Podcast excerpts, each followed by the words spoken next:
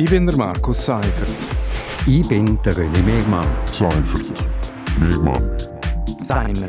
Gemeinsam sind wir Seimer. Seimer. Seimer. Seimer. Und das hat uns in dieser Woche bewegt. Seimer. Willkommen bei Seimer auf RSO. Seimer das steht für Seifert und Mehrmann und wir reden jeden Freitag über das aktuelles Wochenthema. Ja, René, heute reden wir über den Strom oder besser den eventuell fehlenden Strom. Sicher ist, dass die Strompreise ab 2023 markant steigen. Für einen durchschnittlichen Bündner Haushalt wird es etwa zwischen 16% in Kur und bis 46 Prozent in Südbünden teurer. Das tönt auf den ersten Blick noch viel, aber man muss auch sagen, dass die Stromkosten im Haushaltsbudget bis jetzt eher ein marginaler Kostenpunkt war. Die wenigsten haben wahrscheinlich gewusst, was Kilowattstunde kostet. Aber mit der allgemeinen Teuerung bleibt in Zukunft wahrscheinlich schon weniger im Portemonnaie. Ja, von dem muss man ausgehen. Also ich sehe es bei mir selber. Ich habe dann zwar schon den Preis noch angeschaut, aber ich könnte auswendig nicht sagen, was ich die letzten Jahre äh, für Kilowattstunde Stunde gezahlt habe. Aber eben mit allem, was teurer wird und so, fängt man es dann schon langsam an merken. Jetzt die Bündner Privathaushalte kommen ja im schweizweiten Vergleich vorerst noch mit einem blauen Auge davon. Anders sieht es bei den Grossverbrauchern aus, die den Strom aus dem freien Markt beziehen. Also das sind Kunden, die pro Jahr mehr als 100'000 Kilowatt äh, beziehen. Die müssen sie 2009 nicht mehr Fuß vom lokalen Anbieter nehmen, sondern kaufen an der Strombörse. Und für die wird es abhängig mit den Preissteigerungen von Faktor 10 und mehr. Und darum hat der Bündner Gewerbeverband jetzt Alarm geschlagen. Für Teil der Bündner Wirtschaft könne das existenzbedrohend sein.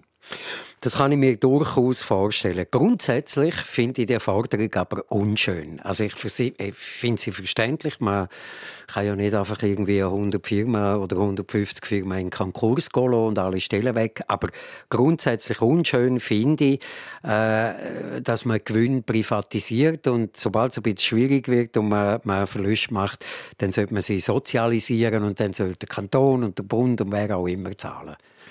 Ja, und das ist eigentlich genau jetzt passiert. Oder? Ich habe noch angeschaut, also schweizweit sind es etwa 32'000 Unternehmen, die sich an der Strombörse eingedeckt haben.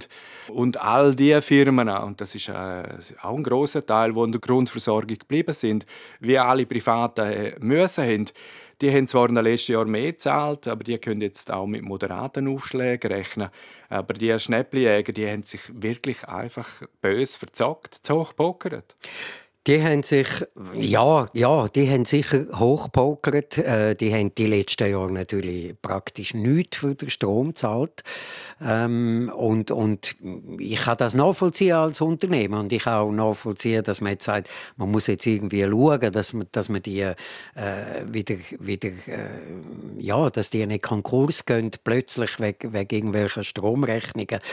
Aber ich denke mir, das Problem liegt ja auch irgendwo anders. Man hat auch Jahrzehnte jahrzehntelang auf billiges Gas und billiges Benzin äh, aus, aus Russland gesetzt zum Beispiel. Und da kann man jetzt natürlich schon sagen, ja, da haben wir alles nicht können vorhersehen. Aber man hat einfach gesagt, wir kaufen beim billigsten, es gibt eine Pipeline und da kommt alles durch. Und jetzt zeigt sich, vielleicht hat man gleich ein bisschen früher müssen diversifizieren und auch bei anderen Ländern einkaufen. Ja, und ich denke auch, man kann jetzt auch nicht reihenweise Unternehmen einen Konkurs schlittern lassen. Ähm, aber zum Teil ist es halt schon selber verschuldet, weil äh, ein Haufen energieintensive KMU haben wahrscheinlich wegen billiger Strom in den letzten Jahren auch nie einen Gedanken an Sparmaßnahmen verschwendet. Und das rächt sich jetzt. Äh, hoffentlich ist das ein Lehrplatz. Aber was überhaupt nicht geht, äh, finde ich, dass Grosskunden jetzt wieder in den geschützten Markt der Grundversorgung äh, zurückgewinnen. Also das müsse dann wirklich auch die Allgemeinheit zahlen.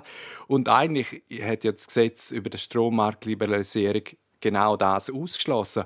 Aber jetzt kommen die ersten Jummer und wenn das gleich äh, wieder also zurück in die Grundversorgung.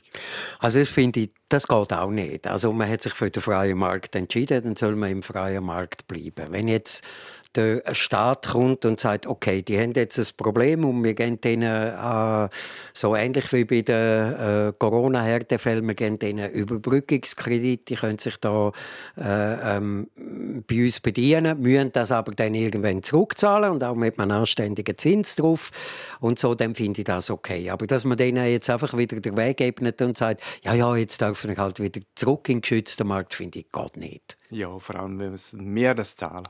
Also, wir machen einen Schlusspunkt an dieser Stelle. Das ist Seimer Nummer 96 vom 30. September. Seimer gibt es jeden Freitag hier auf RSO. Ich bin der Markus Seifert. Ich bin der René Megmann. Seifert. Megmann. Seimer.